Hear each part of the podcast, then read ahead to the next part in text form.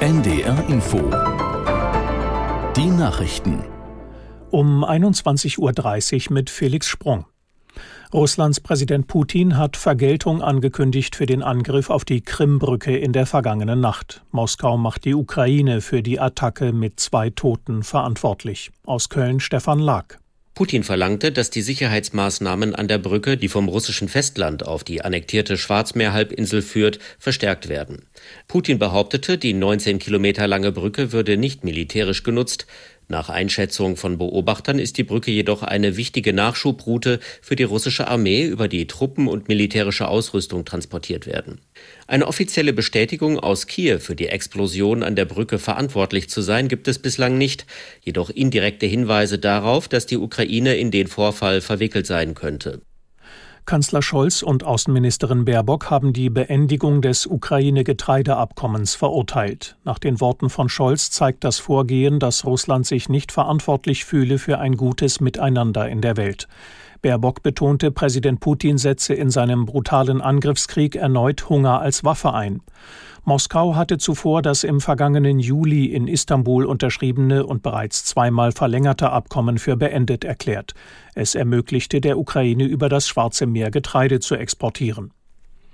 In der tunesisch-libyschen Grenzregion sind etwa 200 Migranten aus der Wüste gerettet worden.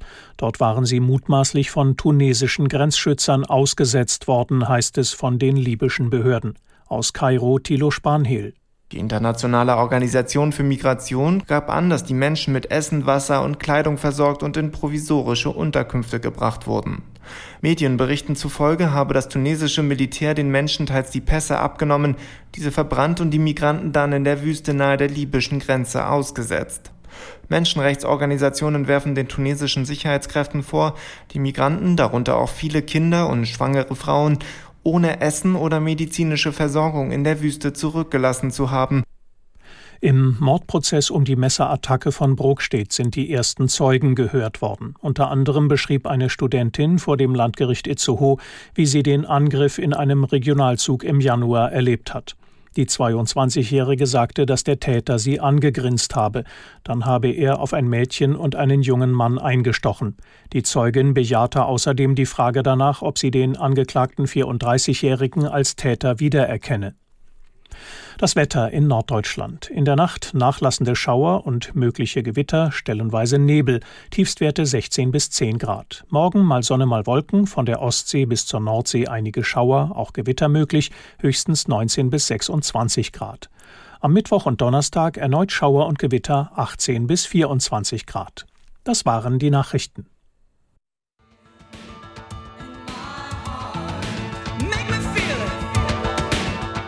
Annie Lennox und die Rhythmics sind das Thema heute bei Urban Pop.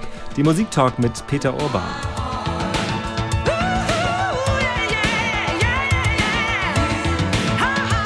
Und dann gibt es aber nur noch ein Album von ihnen, dann We Two Are One.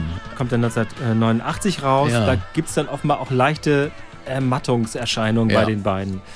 Ja, nicht verwunderlich fast, ne? Ja, die, die, die haben sich dann natürlich auch äh, auseinanderentwickelt. Ich meine, vielleicht gab es auch persönliche Schwierigkeiten. Es ist ja oft so bei Ex-Paaren ist es ja manchmal nicht ganz so einfach. Äh, da weiß ich, da blicke ich nicht durch, da weiß ich nicht, was Dave darüber geschrieben hat in seiner Biografie. Aber, aber jedenfalls ging es auseinander und, und irgendwann 89 erklärte dann Annie oder 90, äh, dass äh, es vorbei ist. Also sie, es gab keinen großen Abschied. Über, es wurde wurde einfach nichts mehr gemeinsam geplant. Ähm, sie haben in der Tat einfach gesagt, wir wollen jetzt mal was anderes machen. Ja. Also Dave schreibt darüber im ja. Grunde genommen gar nicht viel. Er schreibt in jedem Fall immer, immer durch die ganze Zeit sehr liebevoll über Annie so. Lennox mhm. und es gab da auch mal irgendwie Reibereien, dass der eine dies mehr und das andere weniger macht und so weiter. Aber das ist gar nicht entscheidend. Ich glaube, mhm. die beiden haben einfach gesagt, wir machen jetzt mal eine Zeit lang was anderes. Ich glaube, Annie Lennox hat immer sehr, sehr viel Wert auf ihr Privatleben gesetzt und auch das abzuschirmen und nicht immer nun in jeder Öffentlichkeit zu stehen. Und hat dann auch erst eine Pause gemacht nach diesem, sagen wir mal, von